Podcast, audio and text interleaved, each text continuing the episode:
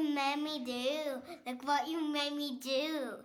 千尋智子千春のグローバルエデュケーションニューヨーク在住ダンサー千尋と台湾在住純ジャパ智子とタイ生まれスイスなどの転勤族千春の3人がさまざまなゲストを迎えて子育てのヒントをインタビューしていく番組です。こんにちは。こんにちこんは。にちは。今日も前回に引き続きニューヨークで不妊治療のカウンセリングやセミナーをしている、えー、ちさちゃんがゲストです。はい。はい、こんにちは。よろしくお願いします。よろしくお願いします。すごい面白い SF の話聞いてるみたいで。本当本当。ね。SF の世界の話。うんそんなにそんなにそこまでいろいろなんかできるって知らなかった。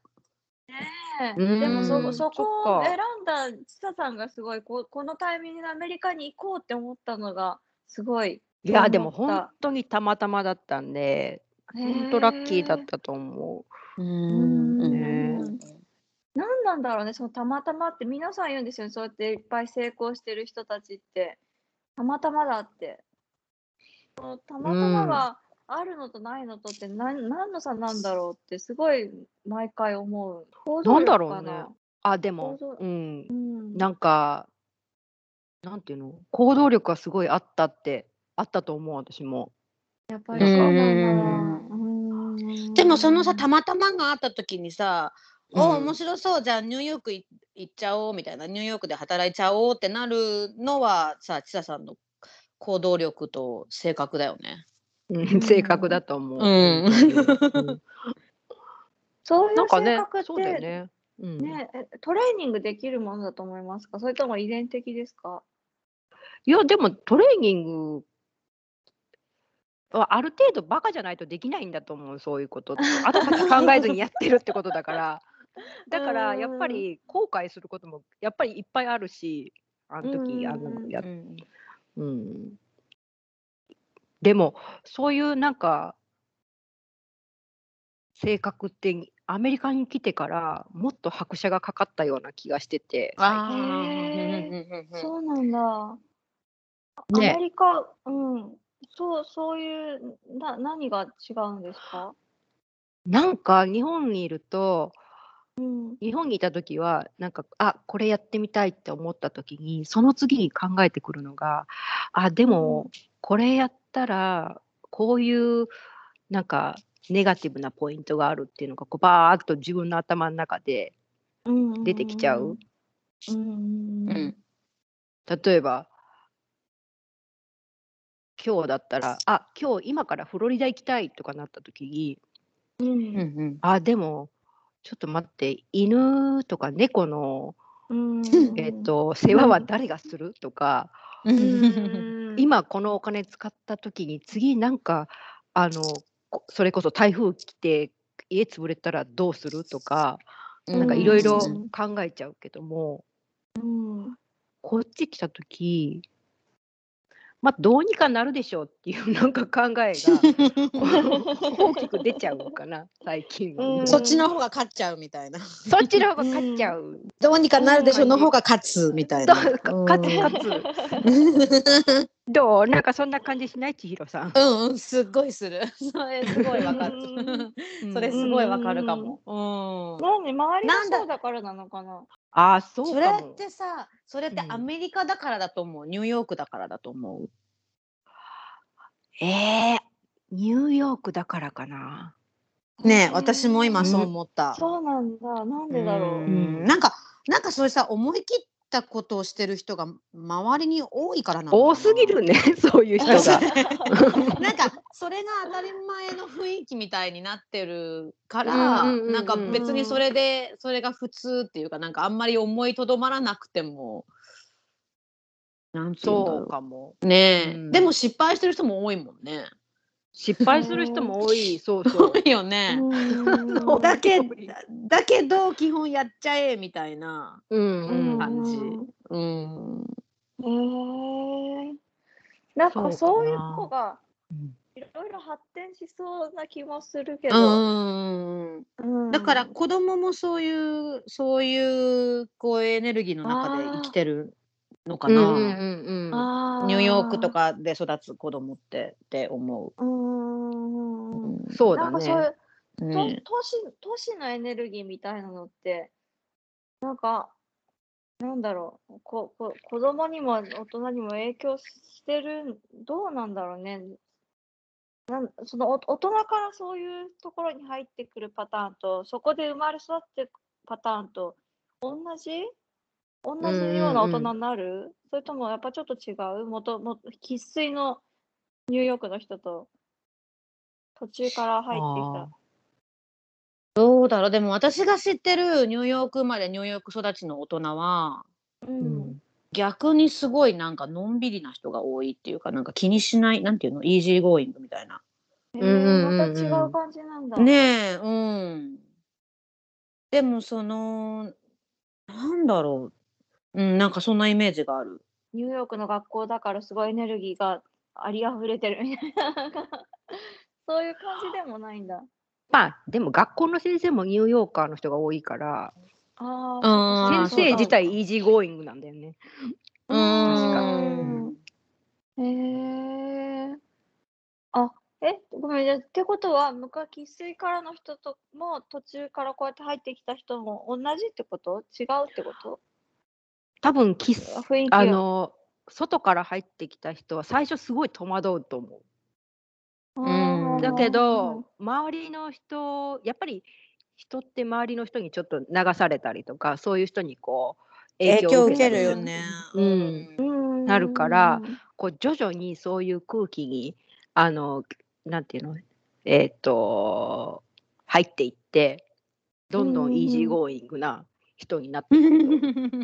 ああ、なるほど、うんなるほど。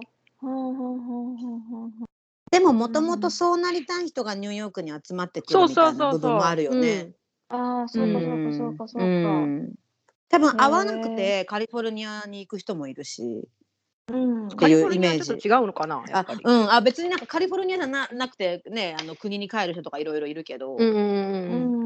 カリフォルニアはなんかもっとののんびりまったりみたいなイメージ？っていうのを聞いたことあるかな。そうなんだ。うんへえ。なんか私はもうニューヨークのイメージですごい働いて、夜も、夜もはいっぱい働いて、すごい遊んでっていうイメージがあるんだけど、また違うんだね。うーんニニューヨークの働き方アメリカの働き、なんかほら私日本でも働いてる日本の、まあ、病院でも、まあ、ちょっと働いててで、うん。こっちの病院でも働いたことがあるんだけどなんかなんて言うんだろうそのその病院の中で起こる問題うんっていうのが全く質が違うんだよね。へえあ例えばうん。うん。なんか日本だったら、えーっとすっごい細かいこと？うん。をすっごいあの重箱の隅をつつくような感じのところを問題をすごくあの全部解決していこうとするんだ。だから、うん。あの物事一つ動かすのにすっごい時間かかるのね。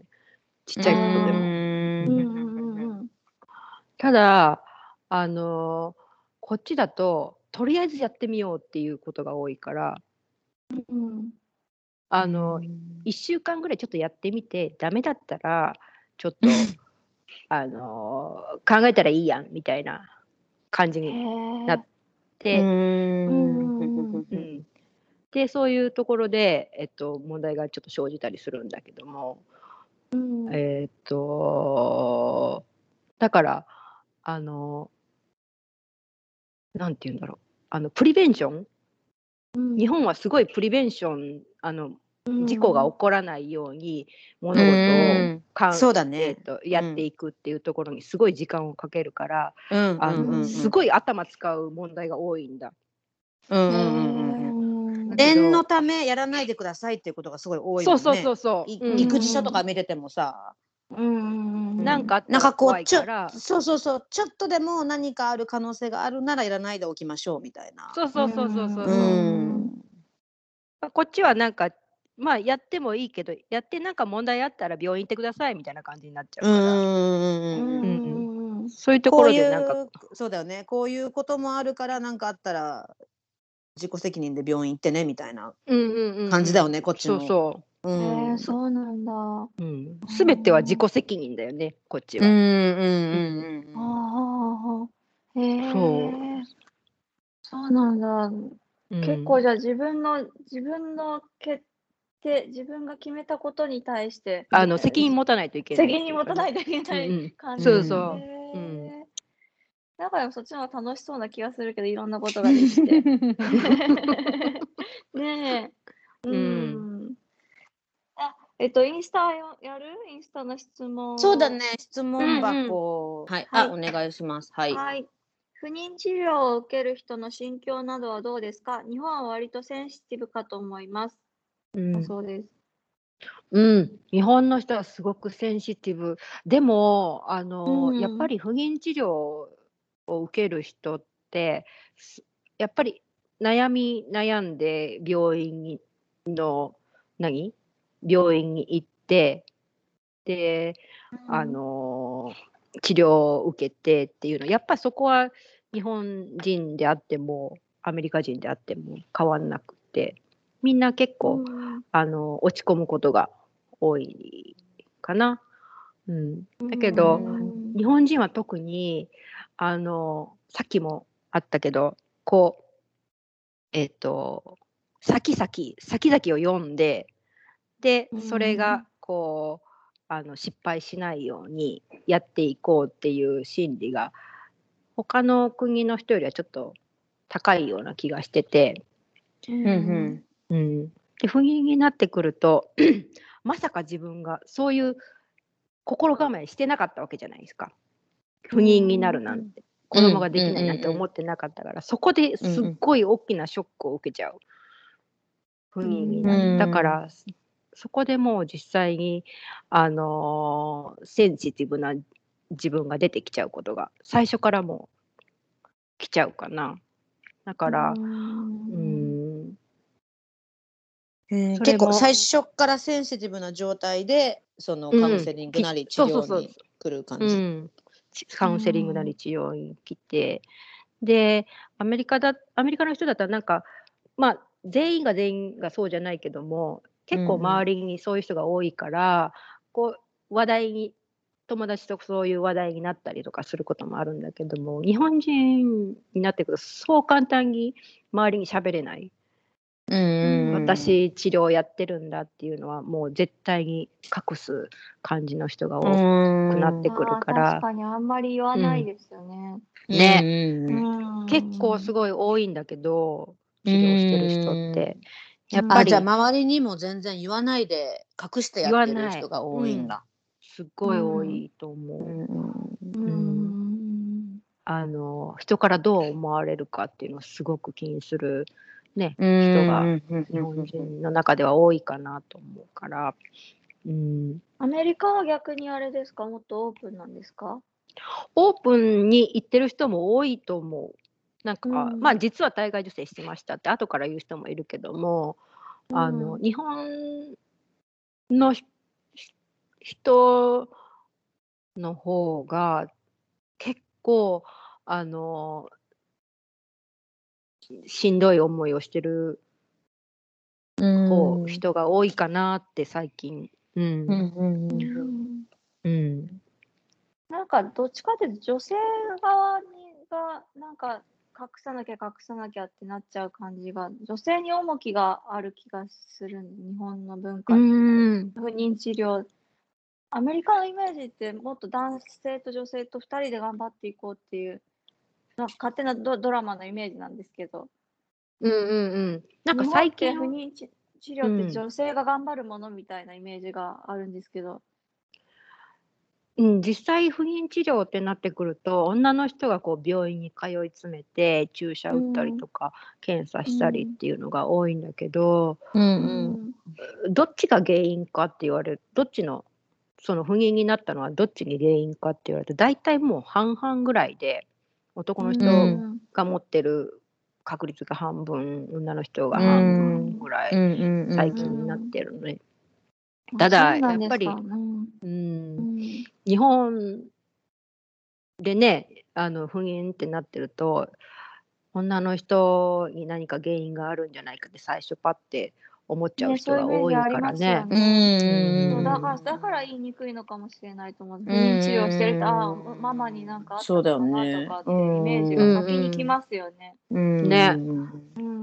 そうじゃないんだけどね本当は。うんいろんな理由があるもんねいろんなパターンとうんいろんな理由と。そうそうそう。ういっんぱいパターンがあるから、うん、なんとも言えないんだけども。なるほどね。なんか結構他の質問にもかかってくる話かもしれない。どそう。だよね。次次よ次？読もうか。うんうんえっとワクチン接種期間中でも不妊治療は休まなくても良いのでしょうか？卵子などの影響が心配です。うん。うんえっと多分先月先々月ぐらいに多分日本の産婦人科学会が、うんえっとなんだろう広告っていうかあの出したんだけども、えっと確か、えっと、治療中でもワクチン打っても大丈夫っていうふうにあのなったはずです。う。ん、うん。ただ、あのーえーっとね、私も何人かクライアントさんでそういう質問を受けて、病院、いろんな病院にちょっと聞いてみたことがあって、アメリカの方のね。うん。あのーワクチン打った時にと、特に2回目とかだったら、熱出ることがね、たまに、うん。たまにしかよくあるんだ。で、そうんうんうん。の時に、その熱症状が、あのーコロナに似てるっていう風になっちゃうと、そこでうんストップかかっちゃう。別にワクチンがどうこうっていうのじゃなくて、ワクチンから出てくるその副副反応、うんうん副反応。でうん、治療をストップっていう風になることがあるから、できるだけ、あの治療の、えーっと前後でうん終わらせといた方がいいかなっていう。うんうん。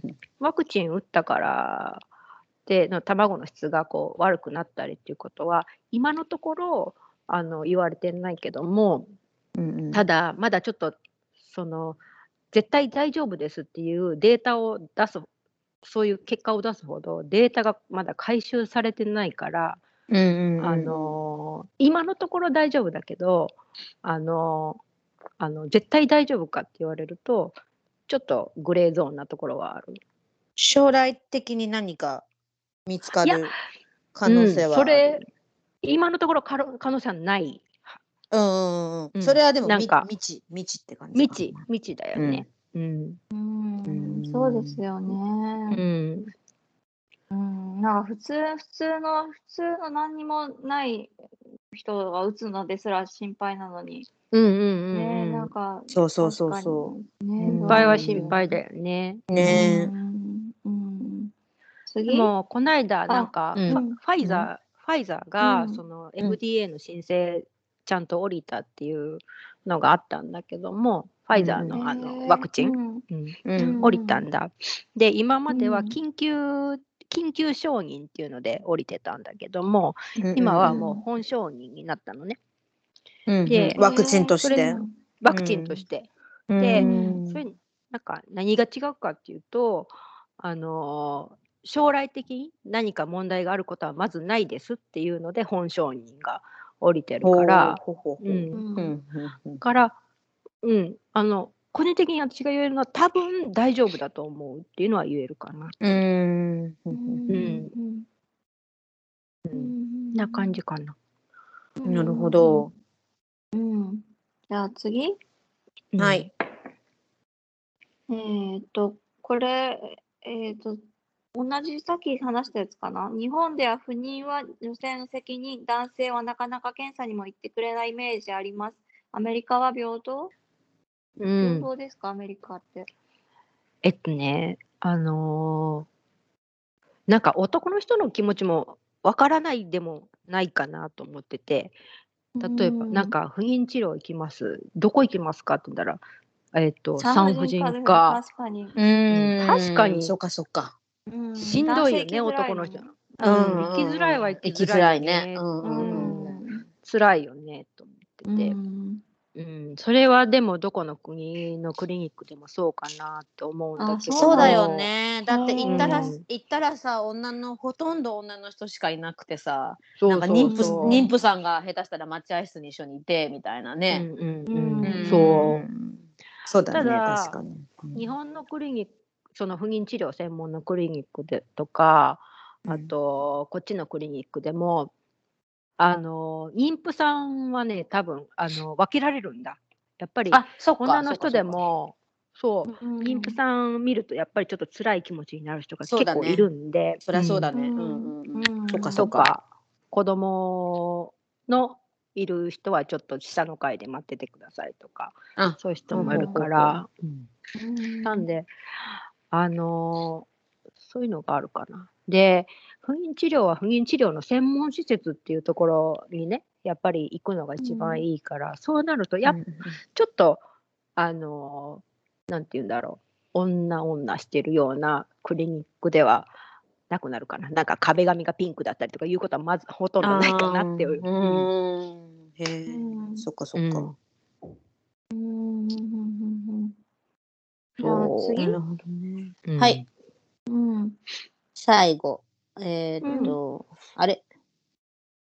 あれ？どこ行っちゃった？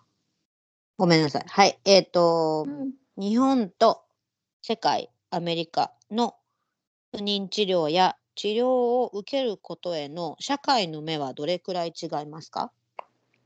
ああ。社会の目。社会の目。社会の目。社会の目。これもさっきちょっと話したよね。なんか、うん日本よりはアメリカとか特にニューヨークの方が別にオープンに言える感じな雰囲気な気はする。なんとなく。うん。うんなんか、まあ、そ、ね、人それぞれなんだけども、どこまでうんうんうん自分のプライベートを話すかっていうところなんだけど。もううんん。日本の方がちょっと言いにくいんだろうなっていうのは。うん。考えるところがあったりするかな。うん。うんそうでもなんかですねうん、本当にそういうのでもカウンセラーとかねセラピストがいたらもうちょっとあのー楽にくるそういう治療に入れたりするのかもねって最近思ったりもするんだけども、うん。うん。一人で抱え込んじゃうとねやっぱりこれすごいあの精神的にも肉体的にもねあのーパワーのいる治療だと思うから。うんうんあの、ちさちゃんは、うんがしてるカウンセリングっていうのは、その、えっと、テクニカルな方のカウンセリング。えっとね、がメインもやってる。あ、そうなんだ。うん、心のテクニケアとカルいうか。うんうん心のケアも、うん、ししてるね、ずっと結構。なんか、テクニカルなことを聞く人も結構いるんだけども、ずっとなんか話してるうちに、この人本当はテクニカルなことを聞いてるけども、自分を納得させたいんだろうなとか、なんか納得がいかないからずっとテクニカルなことを聞いてるんだろうなっていう、って思うことが、まあ、まあ、よくよくあるから、そういう時は、ちょっとずつ、あの、自分が思ってること、クライアントさんが思ってることを、うんクライアントさんが、あの、気づくように、うあん。の、持っていくことが多いかな、最近は。へえ。うん。そうなんだす。ごいカウンセラーみたいなこともやっていやーねうん カウンセラーみたいな。うんそんな感じで、あの、うんニューヨークの人、ちニューヨークで、まあ、駐在さんで来てる人とか、こっちに住んでる人とかも多いし、でも、うん。大体、半数、まあ20%、クライアントさんの20%ぐらいの人が日本に住んでる人もいるんで、うえ。わざわざ、うん、こっちにあのビデオコールでかけてくれる人もあ最ー近は多いかな。うんそれってアメリカの方がやり不妊治療がしやすいから？どうなんだろう。アメリカの方が不妊治療、いや、その日本のクライアントさんは日本で治療してる人で、あ、あ、うん。そっかそっか。で、その、うんでちさちゃんの意見も聞きたい。あの、そうそうアドバイスもそういう聞きたいっていう感感じで。うん、来てる人とか。でアメリカはアメリカで治療してる人とか、うんうんうん。あと通訳に入ってほしいとかそのあのドクターとお話しするときに何言ってるか分かんないから、えーそっかそっか。通訳したりとか、医療の通訳ってすごいよね。うん大変そう。難しいもんね。うんうんうんうん。なんか責任もすごいあるしさ。そうそうそう。さっき日本からっておっしゃってたんですけど、日本人のカップルで、ハーフ、うんハーフというかミックスの子供が欲しいからっていうパターンもあるんですか？それはさすがあにないあるあるそういうへ人ー、も。すごい。ええそうなんだ。うんでそれはじゃあだから誰か違う人の精子か卵子を使ってってこと？そうそうそうそう。うん。へえ、自分の旦那さんじゃなくて、だうん外国の人のだ誰か知らない人のが欲しいってことですよね。そうそうそう。青い目の子が欲しい。あえ？であるすごいうんすごいあるある。うんあるんだ。あるよ。そういう人も。SF の世界だ。あ、それだね。うん。だからなんかなんか前も一回話したかもしれないけどあの精子バンクアメリカの精子バンクで、まあ、精子をまあ選ぶわけじゃんみんな。うんうんうんその時に、あの最初にこうバーッとこうえっ、といろんな人の、まあ、リストが出てくるんだけどもうん。その男の人ドナーのドナーになった男の人がうん。自分が有名人の誰に似てるかっていうのが書いてあって。それじえねえそれ自称 自称自称自己自称 自称自称 伊藤が あそそうそうのリストもうこれこれふざけちゃいけないけどそのリスト超見たい。見たい。お酒飲みながら見たい。自称自称うんそれを見ながへらなんか決めていく人もいるし、へえ。そうか。まあやっぱそうなるとイケメンですよね。あのそうだよね。ねね完全うにん。そういう感じになりますよね。まあでもそのへえ自称だけじゃなくってその事実として自分がどういう目の色で髪の毛どんなんで身長どのぐらいでっていうのはもちろんそれはちゃんと書いてあるんだけども。うんうんうん。それは自称じゃなくってまあ自称で書いてうん。でそれはちゃんと審査が入ってるんだけどもああなるほどなるほど。ちゃんと似てる似てるかどうか。似てるか本当にジョ 本当にジョニー・デップに似てるかどうか。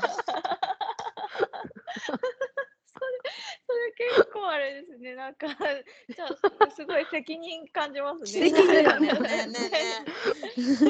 なんかさ昔すっごいごめんすっごいうろ覚えなんだけどなんか昔そういう映画で、うんその母子家庭でもう大きくなった子供がそのうん。自分は自分はお母さんが精子バンクでその、うん。あの人工授精して自分を産んだけどお父さんは誰なんだって言って探したら、うん。黒人なのね。で黒人だと思ってたら、うん。お父さんはバリバリの白人だったみたいな、なんかそういうちょっとコメディタッチの 映画が。多分ねウーピーゴールドバーグかな。なんかあったんだよねそそういう設定のうん。映画が、ん。そうそうそう。なんかそれを今思い出した。なんかそういうトラブルとかはないのかな実際。なんかさいやーあると思聞いてたのと違うみたいなその精子を提供した本人とあ会って会うことはないのかでも。いやでもね最近このネットでねやっぱりうん。そういうのを探すサイトっていうのがああるみたいで、あドナーを、ねそうドナーん番号っていうのが分かってるからその番号で、あのー例えばあの番この番号でのお父さんだったお父さんで生まれた人がこうグループ作っちゃって。あー。ちょっと気持ち悪いかもね。ほう。うんうんそれでみんなでそのドナー番号の人を探し探そうっていうのがねあったりしたらしいっていうのは聞いてる。うんある意味兄弟ですよね、皆さんそれ。そうそう、みんな兄弟ってことね。へ。すごい世界。えー、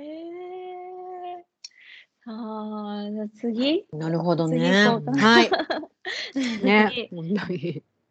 次からは、バイリンガルのえっとその話か。娘ちゃんバイリンガルかの話がメインになる。うん。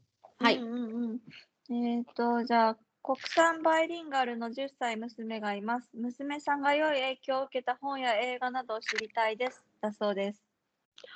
あーあー、どうだろう。いい影響ってなんだろう。などういうことだろうね。えっと語学、語学的にってことかな。語学的にか。それとも、うんまあ、ぜまあ、でも、えーどちらでも、どちらでもというか。何読んでたかな。な日日本本にいっぱい語読んでるよね。うん、本はいっぱい読んでる、本当に。ん。でも全部英語の本かな、今読んでるのは。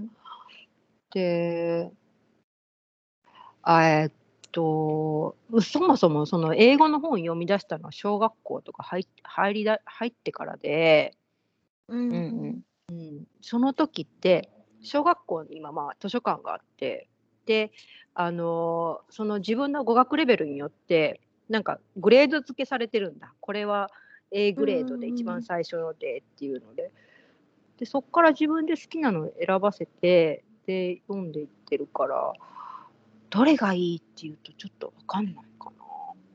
いやもう全然、全然サポートしないで、学校でもうほぼ、ほぼほぼ、もう全ほぼほぼもう学校であのやってたかな。うんで日本語をちっちゃい時に、えっと、教えてたのは、だるまさんかな。だるまさんがとかだるまさんのとかって。あるよね、うんだるまさんすごのい有名な本本。うん、あれ子供すごい好きですよね。ねあれ大好きだよね。うんううんんうんトン今あれじゃなかったっけ？ひらがな教えてるんじゃなかったっけ？ひらがな、そうだね。でもまだ、うんその文字にあんまり興味を持ってないから、ね一応なんか、うんあいうえを、うんまだ大丈夫だよね。まだ全然全然全全然大夫。丈夫。本当、うんうんでもね、本はすごい好きで、うん。うん。そうだね。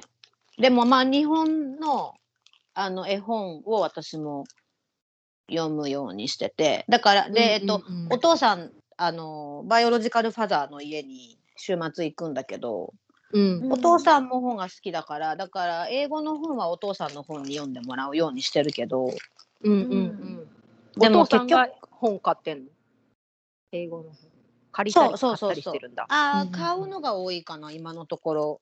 う。うんんでもやっぱりさ、手に入る本って英語の本の方が多いから、私も英語読んじゃったりするけど、う。うん。んうん、なんかね、あの、英語で書いてある絵本を頑張って日本語に訳しながら読んでみたことがあるんだけど、難しいね。難しい。難しい、すごい。それ逆の方が簡単だよね。日本語を英語で読む方がいや楽じゃないああ、そうかもね。あー確かに。ね、英語の方を日本語で読むのすごい大変だけど、うん。あれあれ不思議だよね。日本語の方を英語で読む方はすごい楽だったり。確かに。うん。うん。ね次、はい。はい。えーっと、英語、あ、違う、学校が英語で、学校が英語で、日本、家が日本語の環境と、学校が日本語で、家が英語の環境と同じような言語能力になる？なんか、うちの子の学校の友達とか見てると、お父さんお母さん全然英語喋れなくって、う。うんん。あの Spanish ずっと喋ってて、で、うん子供だけが英語と Spanish 喋れるところが結構多くって、多い多い、うんすごい多いよね。うん。ねそうしたら子供は英語であの学校はずっと英語で喋ってるけども、お父さんお母さんと喋ってる時はもうその人たち英語わかんないから、うんうんうん。ね、すすぐ自動的になんかスパニッシュに変換してるうん。子がね、うん多いよね。うんうん、多い、うん多い。うんうんうんうんだからそれ考えたら、うん、なんか学校のカルチャーでやっぱ左右されるって感じ。家、家、家云々よりも子供ってななのかな？っうーん、どうなんだろていう感じ？う。うん、学校、やっぱり学校生活がメインになってくるからね、小学校入っちゃうと。うんうん大きくなってくるとそうだよね。ね、うん、うん。そうなったらそこで受ける影響の方がどんどんね子供にとっては大きくなるから。うんうんうんうん例そうだよね。えばなんか、うん、なんだろうそのその子が日本に帰って日本にずっといたいとか日本でなんか仕事探したいとかなったら読み書きとかもね必要になってくるから日本語学校行った方がいいかなって思うけども。うんそうなんだよね。うんそうなんだよね。うんそこってさ、それってでもさ、特に日本語の場合って、うん、よ読み書きめっちゃ大変じゃん。書くのすごい大変じゃない？だ大変大変。うんだからだからさ、うんもうさ、あの本当に小学生の時から教えといてあげないといけないから、そこそうやってもう本人の判断には任せられないじゃん。うん。そうだよね。親がするしかないもん。そう、ねだからそれ親も私、私それすごいなんか悩むというか、うんうんううんん、あのどのどのぐらいそこなんなん 無理やりじゃないけど、やらせやらせるべきなんだろうかっていうのはすごいなんか常に考える。思う思うね。ね。最初思った私も。うん。うん。えっと、で次？は。い。バイリンガルだったじゃないですか、昔。バイリンガルの子から英語のみになっちゃって、まだ次にバイリンガルにまた戻れると思いますか、ああなるほど。あのーうちの子に関しては将来うん本当に日本に行きたいとか、日本で仕事したい日本語にすごく日本にすごく興味があるってなってその子の意欲次第だと思うんだそれは。うん。だからまあ、もしそのね。うん。その子がもし日本に興味があるんだったらあの自分であの努力して勉強してくれれば、またすぐには戻ってくれると思うしそのうん。勉強できる環境はねこっちは多分十分に整ってるからうん私もいるし私も教えられるし日本語はね。うん。別に日本学校行っても全然いいと思うし、あのーでも今今現在何が必要かって言ったらやっぱりこっちの環境になれるっていうのと、うんこっちの学校生活をいかに楽しく進んでいってくれるかっていうのを重点的に私は置いてほしいと思ってたからうん。なるほど。別にそこに時間を割かなくても今はいいかなと私はうん思った。まあ、そこまで心配する必要はないって感じですよね。う うんうんもちろんなんかバイリンガルでね育てたらすごく利点はあると思う本当うに、んね将来的にそのやっぱり日本語の通訳者とか日本語できたらすごい強いしね将来的には、うんこっちで。ねでもやっぱその時間を割くことによってアフタースクールの部活とかの時間も補習校に行ったりとか、そういうなそうことそうそうをしちゃうから、うんなんかそうそうそうそうもかわいそうだなってなるからそうそうそう。結局やっぱ。日本語おろそかになっちゃう、ね、友達と遊ぶ時間作ってあげなきゃとかって、そうなりますよね。ねいろいろうん親としては考えちゃうよねそこうは、ん。そうそうそうそう。ううんんそうだよね。はい。はい次行きますか？うん、はい。えっと、これ多分前半でちょっとこの話してたけど、えっと、バイリンガルから途中で英語のみになったのはいつからですか？原因は何だと思いますか？ああえっとえっとうちはえっと何歳 ?6 歳？何歳だろう ?5 歳6歳ぐらいの時かな。うんに、えっとうちの旦那の方に親権が変わったんです。急にある日突然、今日から、えっと娘はうちに毎日いますみたいな。あ、うんあ、そんな風に変わるんだ。そうそう。そう本当に今日から、うん。あの子供はこっちで育てることになりましたみたいな。なんか朝うん。10時か11時ぐらいにかかってきて、え？ああ、そんなに変わるんだ。そうそう子供は小学校に行ってだからあの今日夕方5時半に子供は迎えに行ってくださいみたいな。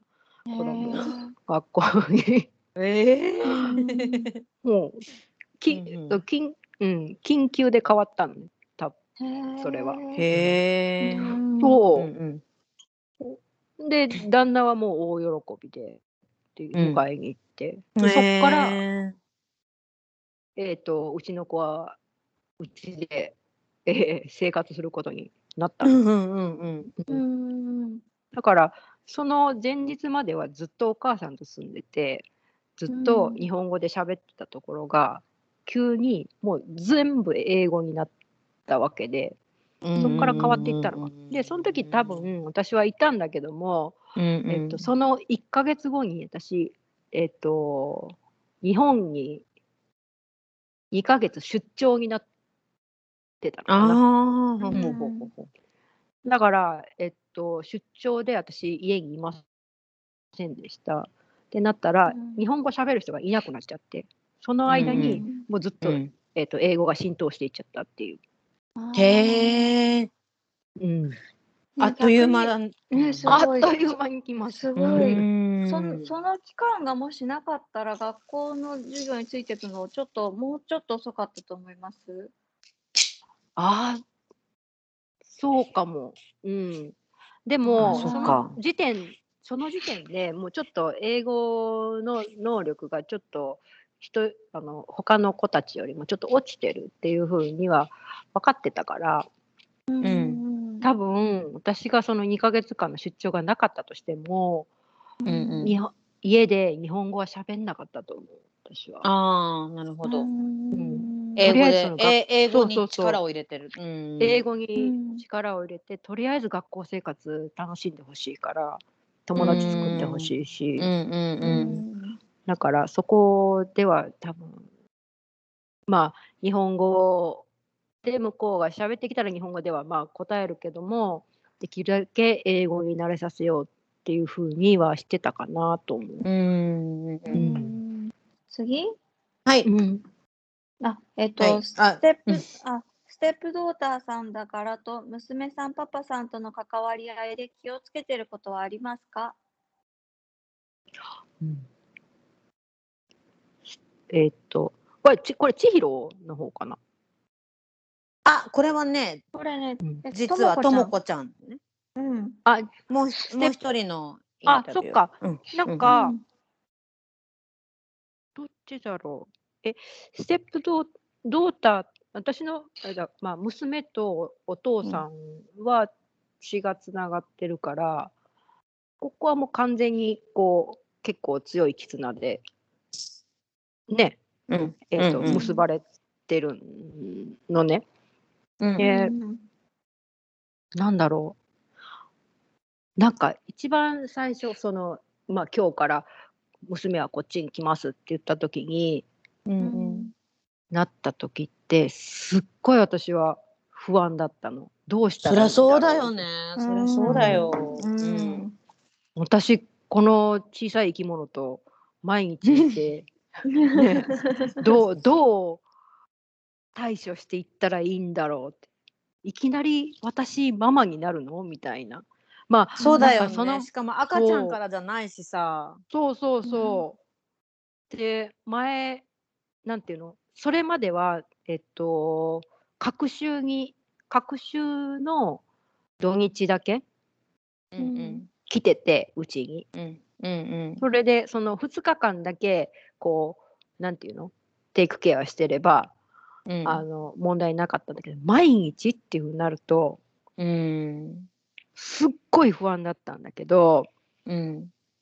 それをうちの旦那もうちの旦那方の、えっと、ファミリーも全然分かってくれなかったんだ、最初は。へえ、あ、そうなんだ。うんそう今までやっと真真剣をすごくこっちが欲しくって頑張ってきてやっと取れたからそれの喜びの方がもう断然勝っちゃって。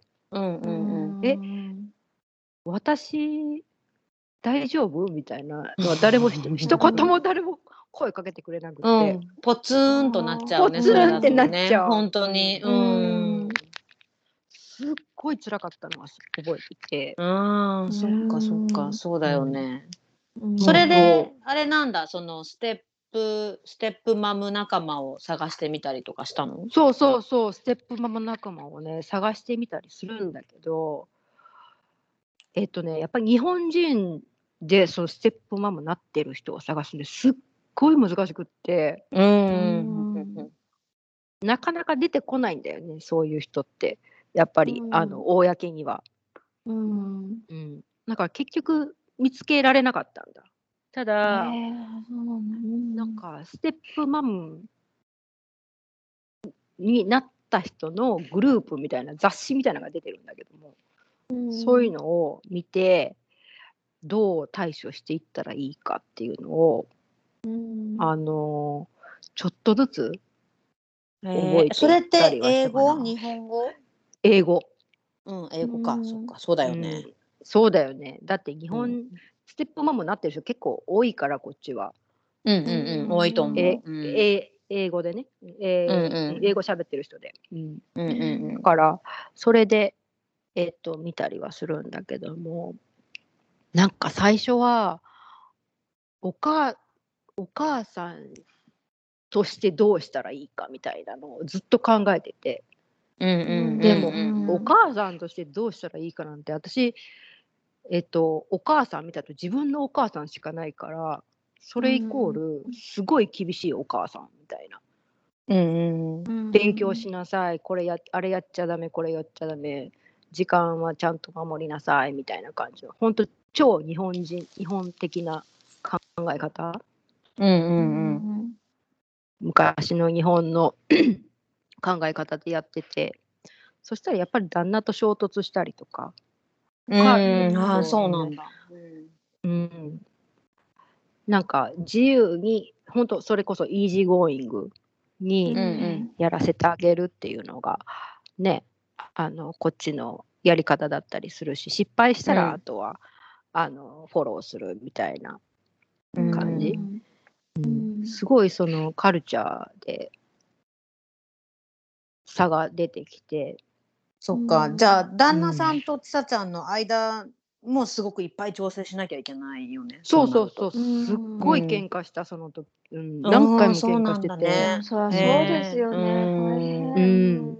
まあ実の親でも喧嘩になるもんねそこはね。うん。うん。そうだよだってね。だ男性の考えと女性の考え方も違うのに、うん。それはカルチャーだって言われちゃうと、まあ自分の子じゃないから、まあそうですよねって言う言うしかないから、うそこもんね、うん、そうそう。で、なんだろう、うちは厳しいし、うん。で、お父さんイージーゴーイングだし、そうなってくると、なんか、旦那は私よりも娘の方を愛してるんじゃないかって思っちゃうんだよね、こっちは。うん。うんうんううんんそしたら、なんか自分がすごく孤立した感じになっちゃったりとか、そうですよね。うん。そういうのが2、3年続いたかな。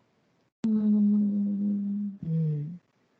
でもまあそれを打破するのになんかえーっとまたそこはそこをセラピストに直してもらったのかなみんなで。うん。うんじゃあどういうふうに考えていったらいいかっていうふうに、うん、うんなんて言ったんですか、セラピストさんは。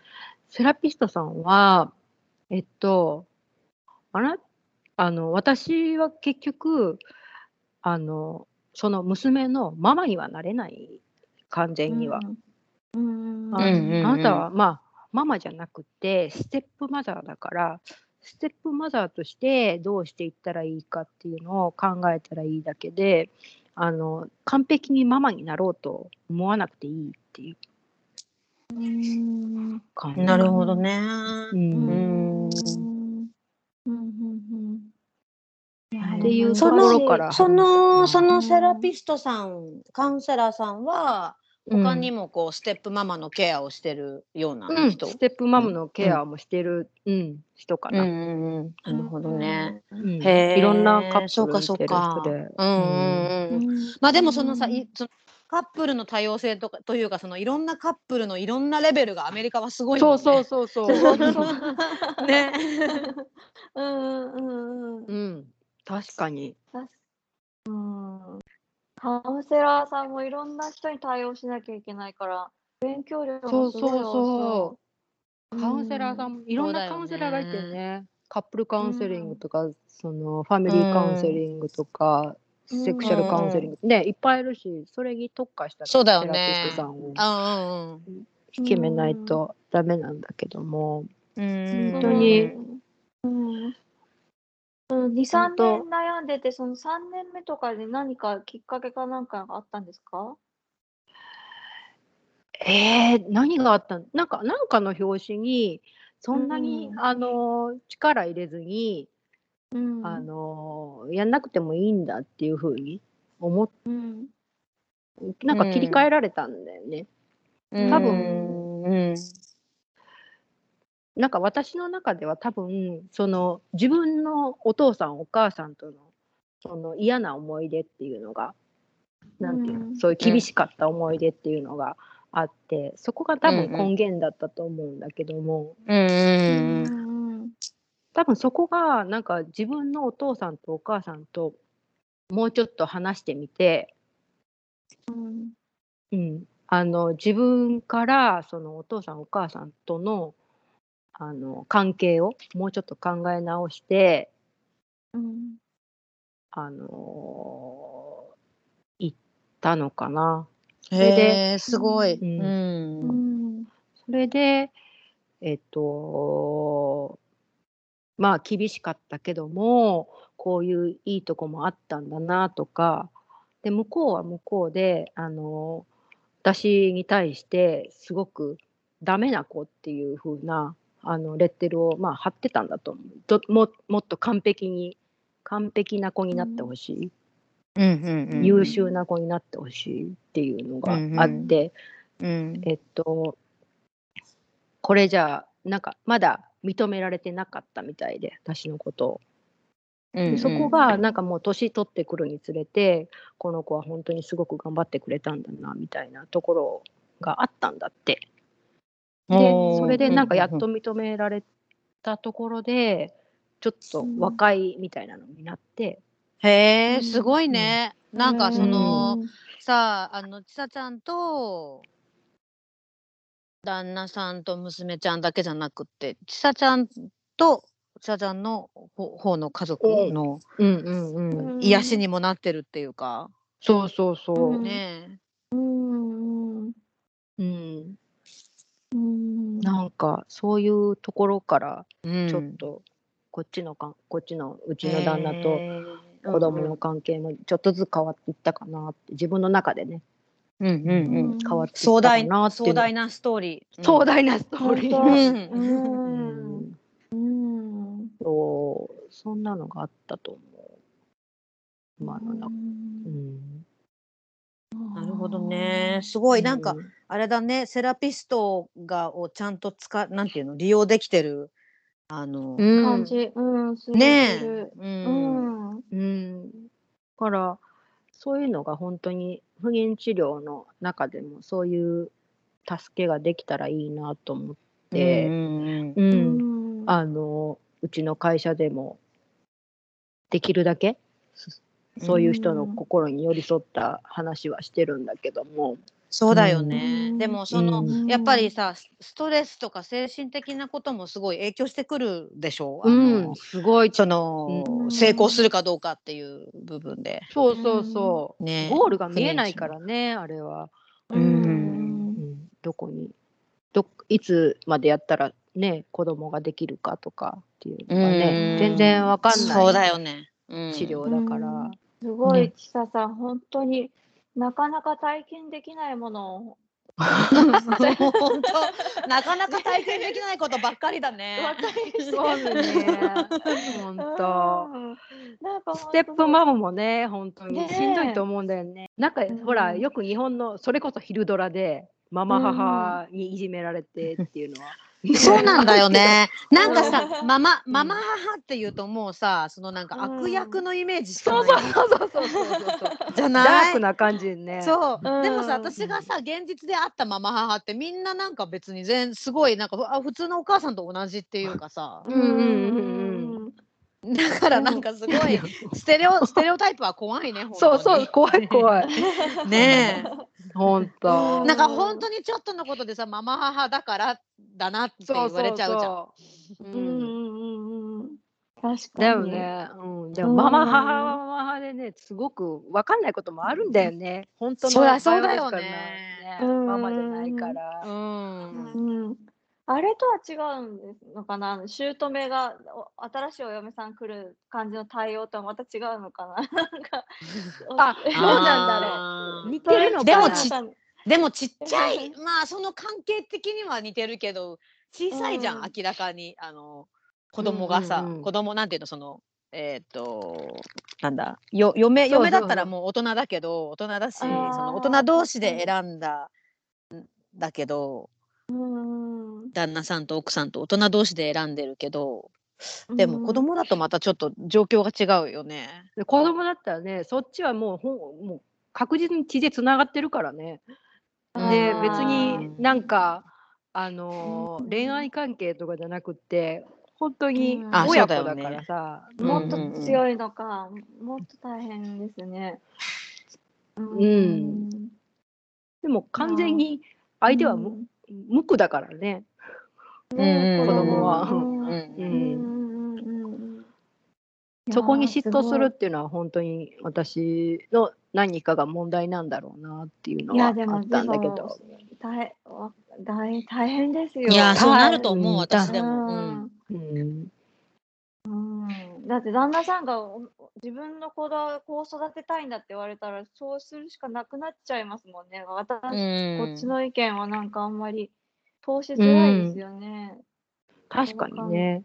うんすごい、ちささん。いえいえ。すごい、すごい壮大な。すねえごいいろんな本当に SF から。いやもういやいやいやそうそうそう SF からね SF からすごいなんかこう家庭家庭事情から。そうそう、昼ドラからね、本当に。いるのそうそうそう SF 昼ドラから SF まで。本当本当。